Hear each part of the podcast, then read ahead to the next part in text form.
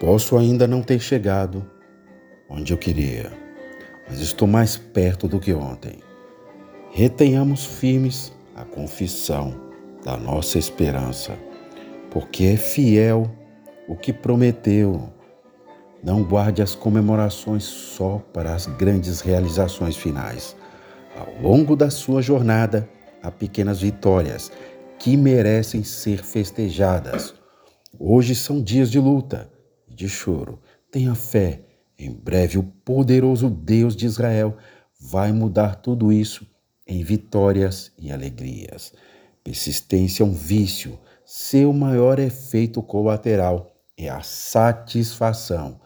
Nunca desista. A vitória pode estar mais próxima do que você imagina.